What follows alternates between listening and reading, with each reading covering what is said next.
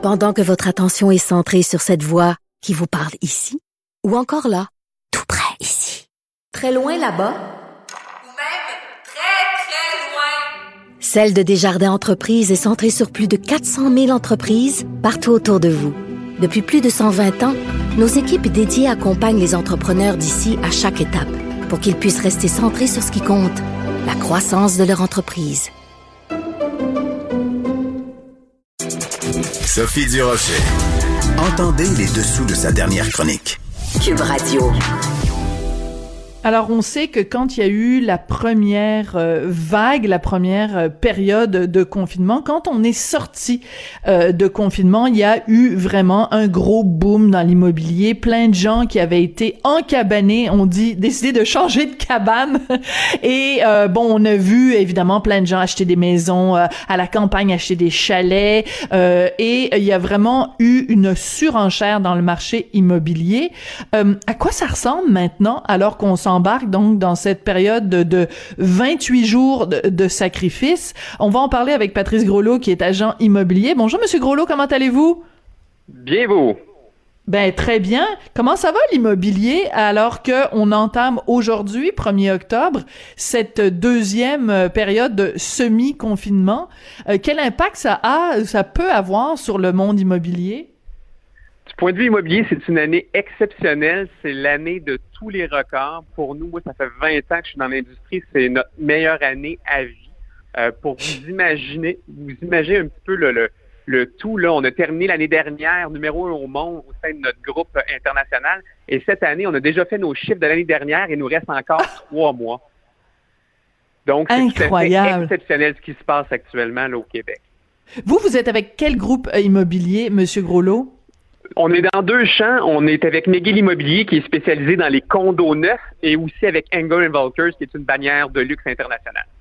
D'accord. Alors donc même dans le marché du luxe, parce qu'on pourrait penser que bon, la crise économique évidemment a plus frappé les gens qui gagnent moins d'argent, mais toute proportion gardée, euh, et quand même les gens qui sont très riches peuvent avoir quand même vu leur euh, leur revenu euh, tu sais la, la, bourse a un petit peu euh, s'est un petit peu écrasée il y a quand même beaucoup d'entreprises qui ont fermé donc même dans le marché du luxe ça reste une année exceptionnelle ben, Montréal était la ville canadienne avec la plus forte croissance des propriétés de prestige. on peut penser propriétés de plus d'un million de dollars. les chiffres sont sortis hier. on parle de 15,6 de de, de mémoire, 15,6 d'augmentation, ce qui est énorme. Euh, quand on compare à Toronto, Vancouver, qui était plus autour du 4 et 5. Euh, donc oui, il y a une résilience dans le marché du luxe euh, qui est encore plus forte au Québec. Comme vous l'aviez mentionné, là, on, le phénomène du COVID, c'est plus des pauses de certains domaines. Donc, on parle évidemment restauration, on parle hôtellerie, tout ça. Donc, historiquement, les employés de ces secteurs-là étaient souvent des gens plus jeunes ou des gens qui étaient plus en, mm-hmm. à loyer qu'en mode achat. Donc, ça n'est pas, pas venu débalancer euh, l'offre et la demande. Il y a une autre, il y a plusieurs choses qui se sont passées. C'est un peu comme quand on parle du 11 septembre. Ce qui s'est passé, il y a plusieurs gens qui ont pris conscience de leur mortalité potentielle, qui se sont dit, on vit mm. maintenant. Donc, ça fait longtemps qu'on pense de rêver d'un chalet, de déménager, de changer de maison, de laisser son conjoint. Donc, tout ce qui se passe, c'est un phénomène d'accélération. Ce pas des phénomènes nouveaux. Le COVID a juste accéléré des phénomènes qui étaient déjà euh, en branle au Québec. Donc c'est vraiment le phénomène de euh, on n'a qu'une vie à vivre tant qu'à euh, euh, si, si jamais je meurs demain, je préfère mourir dans une sacrée belle maison que dans une maison dont je suis plus ou moins satisfaite. Exactement et en plus vous l'aviez bien mentionné le, le par rapport à la bourse l'immobilier a prouvé sa résilience dans ce qui est le, hmm. phénomène planétaire, une pandémie, la pandémie du siècle. Euh, donc, c'est quand on compare la bourse qui avait quand même chuté d'un bon 30% bien, que ça, a été repris, mais les gens voient dans la, pierre euh, une stabilité, ça reste un investissement et ça fait partie de la pyramide des besoins. Euh, on ne s'amuse pas beaucoup là, avec ces, ces, actions-là versus la maison. ça reste, les gens le voient comme un placement. donc, tout ça combiné, c'est une tempête parfaite. Euh, il y a, d'autres choses qui se sont passées aussi. C'est sûr que quand le, gouvernement avait pris la décision de fermer le courtage immobilier, de ne pas en faire un service essentiel comparativement à l'Ontario, le Manitoba, à la Colombie-Britannique, euh, ça a créé une, pénurie. Et là, on estime, nous, hmm. qu'il y a 9% de la hausse des prix cette année qui est 100 reliée à cette mesure gouvernementale de fermer le courtage immobilier.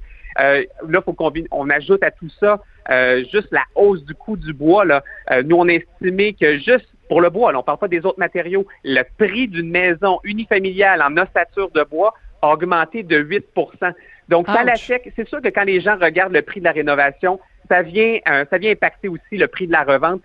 Donc, on a vraiment vécu une tempête immobilière parfaite, positive dans ce cas-ci pour le Québec, euh, et c'est pas prêt de s'essouffler pour l'automne et euh, pour l'année prochaine non plus. Et encore, vous nous avez même pas parlé des taux d'intérêt qui sont euh, vraiment spectaculaires. Là, je veux dire, on peut très très très facilement obtenir un taux hypothécaire de moins de 2%, ce qui veut dire que emprunter de l'argent pour euh, levier pour avoir une belle maison, c'est c'est c'est des pinottes là. Je veux dire, euh, on a déjà connu des taux d'intérêt à 19 et 20%, et là c'était très raide d'avoir une hypothèque. Mais là, euh, sur 5 ans, ça peut être très très très euh, faisable. Ça fait des mensualités euh, très acceptables. Et là aussi, ben là, j'ai quelqu'un cette semaine qui me dit qu'il a signé pour 7 ans à 1,79. Là. là, on parle vraiment de taux au plancher. Et là, on a la Banque du Canada au, début du COVID qui prononçait jusqu'en 2023, on ne touchera pas au taux. et là, on est rendu à 2024. ça, c'est du jamais vu que la Banque du Canada se commet publiquement à mentionner qu'ils n'ont qui n'envisage pas de hausse avant 2024. Euh, donc, c'est ça. Alors, comme vous mentionnez, tous les facteurs sont là pour motiver l'achat et évidemment pour euh, augmenter la demande et ainsi augmenter les prix parce que l'offre, euh, elle, n'augmente pas. Alors moi j'ai plusieurs amis qui sont agents immobiliers qui me racontent des histoires complètement folles qu'ils ont eues cette année euh, et euh, qui des, affaires qui ont pas d'allure. Par exemple, un ami euh, agent immobilier me raconte qu'il y a une maison qui a été mise sur le marché plus d'un million de dollars et que elle a été vendue dans la journée même. Quelqu'un qui a offert 250 000 dollars de plus que le prix demandé et qui a acheté la maison sans demander avoir une inspection. Est-ce que ça, c'est l'histoire la plus fofolle que vous avez euh, euh, entendue, Monsieur Groslot, ou vous en avez une qui est capable d'accoter mon histoire? on en a, ben, c'est même devenu la norme, euh, surtout dans la période où on pouvait pas visiter, que les gens devaient absolument acheter. Donc, on a vu des gens ne pas visiter les maisons, ne pas faire d'inspection. c'est devenu quasiment une norme. Écoutez, on a, il y a une maison qui a été vendue, ça c'est une belle anecdote, au mois de mars et elle a été revendue, on parle de maison bord de l'eau euh, sur, euh, à Magog. Euh, on a, nous, on l'a revendue 350 000 de plus au mois de juillet. donc, Quoi? l'engouement, on 350 000 de plus. Elle avait été vendue 350 000 de moins au mois de mars. Et là, on la revend au mois de juillet. La personne, finalement, ça, ne convenait pas. La personne qui avait acheté initialement revend. Et là, on est rendu 350 000 de plus. Et ce week-end, on a eu la même chose. Une magnifique propriété à Harford sur le bord de l'eau. 40 visites en une journée, offres multiples. On avait le, le, le, courtier en question, David O'Malley, dans les cantons de l'Est, avait engagé des gardiens de sécurité pour respecter les règles COVID, pour que les gens gardent la distance. On est rendu là. là, c'est vraiment, c'est du jamais vu. C'est sûr qu'on parle à Toronto, c'est des choses qu'ils voient plus souvent, là, des offres multiples, mais là, systématiquement, au Québec, c'est une première.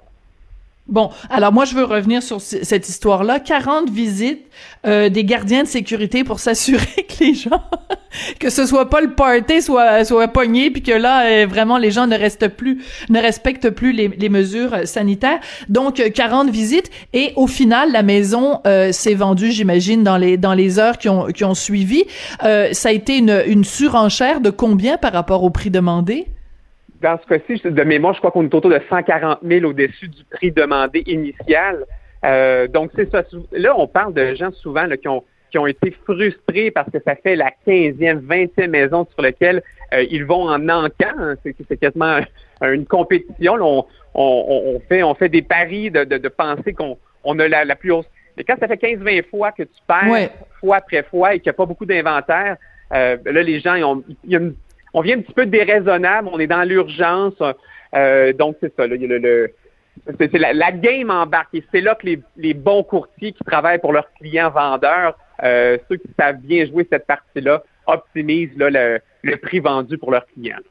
Mais j'en reviens pas, je suis encore estomaqué. Excusez-moi, je suis bouche bée là. Votre histoire de quelqu'un qui a acheté euh, une maison, une propriété, donc en pleine pandémie au mois de mars, qui la revend au mois de juillet puis qui fait 350 000 dollars de profit. Ça, ça doit être le genre de choses. Vous nous avez dit tout à l'heure que ça fait 20 ans que vous faites ce métier-là. Vous devez pas avoir vu ça euh, souvent. Là, c'est du jamais vu.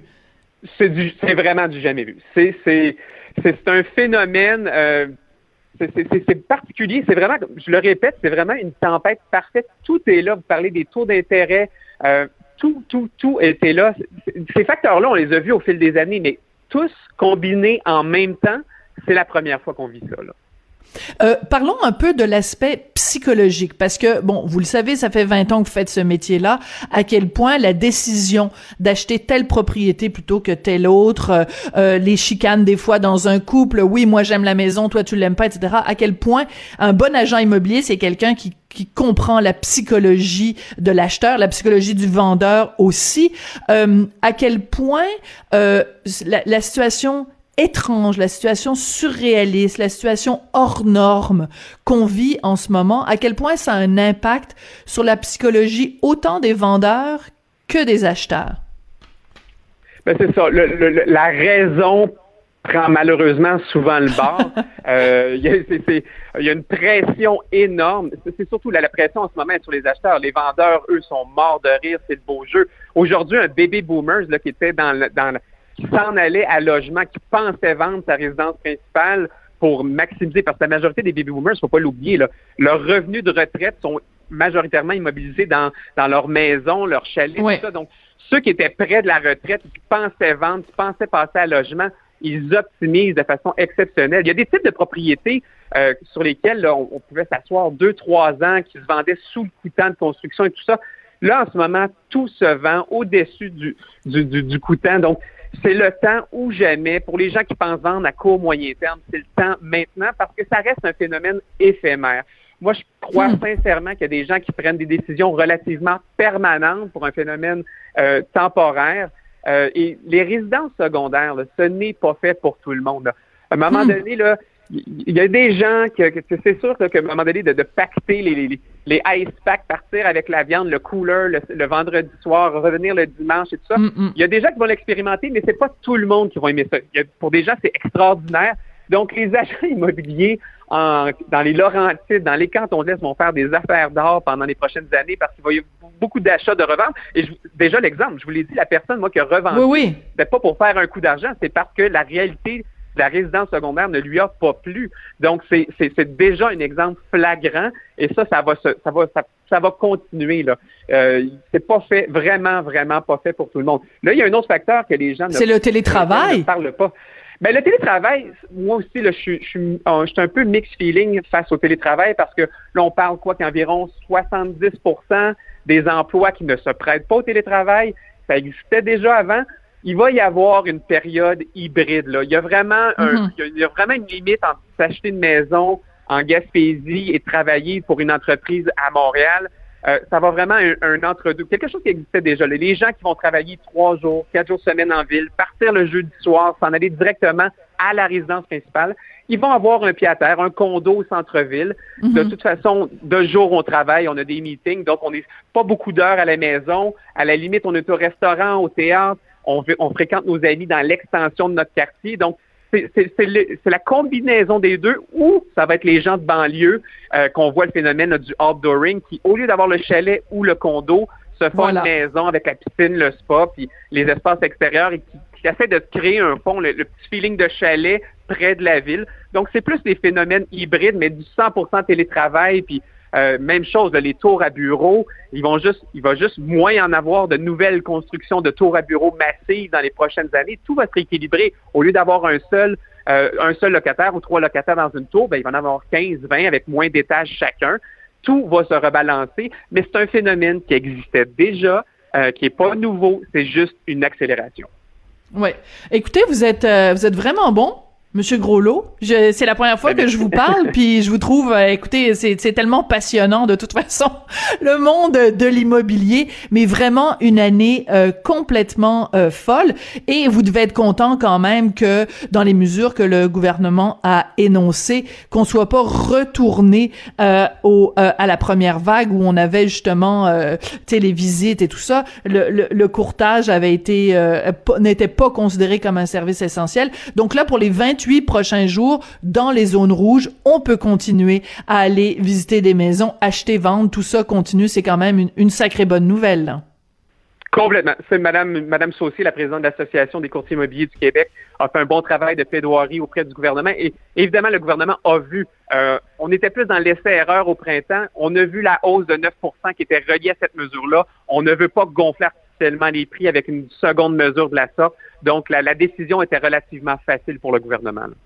Bon, alors là, on parle évidemment de tous les gens pour qui c'est des bonnes nouvelles, mais pour les gens qui euh, ont essayé de faire des offres et que euh, de façon répétée leurs offres ont été euh, sont, sont tombées parce qu'il y a quelqu'un qui est arrivé avec plus cher, plus cher, plus cher. Il y a des gens qui se retrouvent le bec à l'eau et qui ont nulle part où aller, et ça c'est moins drôle. Ou des gens qui ont été obligés d'avancer de l'argent qu'ils n'avaient pas parce que le marché était trop fou. Ça c'est des histoires beaucoup plus tristes aussi quand même. Et il y en a des histoires comme ça, M. Groslo.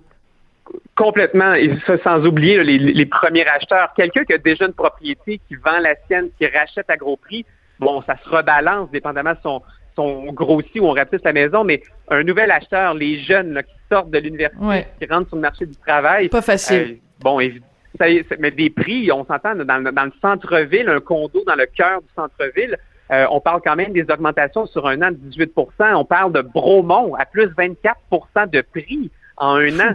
Euh, c'est quand même des hausses significatives. Donc, c'est sûr que quand on rentre dans le marché et qu'on n'a pas encore l'expérience de crédit, euh, là, les calculs, les ratios commencent à être difficiles à atteindre. Monsieur Groslo, ça a été passionnant de vous parler. Vous êtes euh, agent immobilier, donc euh, avec McGill et Engel Vekers. Merci beaucoup d'être venu nous parler aujourd'hui. Puis, ben, je pense qu'il va y avoir une coupe de bouteilles de champagne qui va s'ouvrir cette année auprès des agents immobiliers. Merci beaucoup. À la prochaine. Au revoir.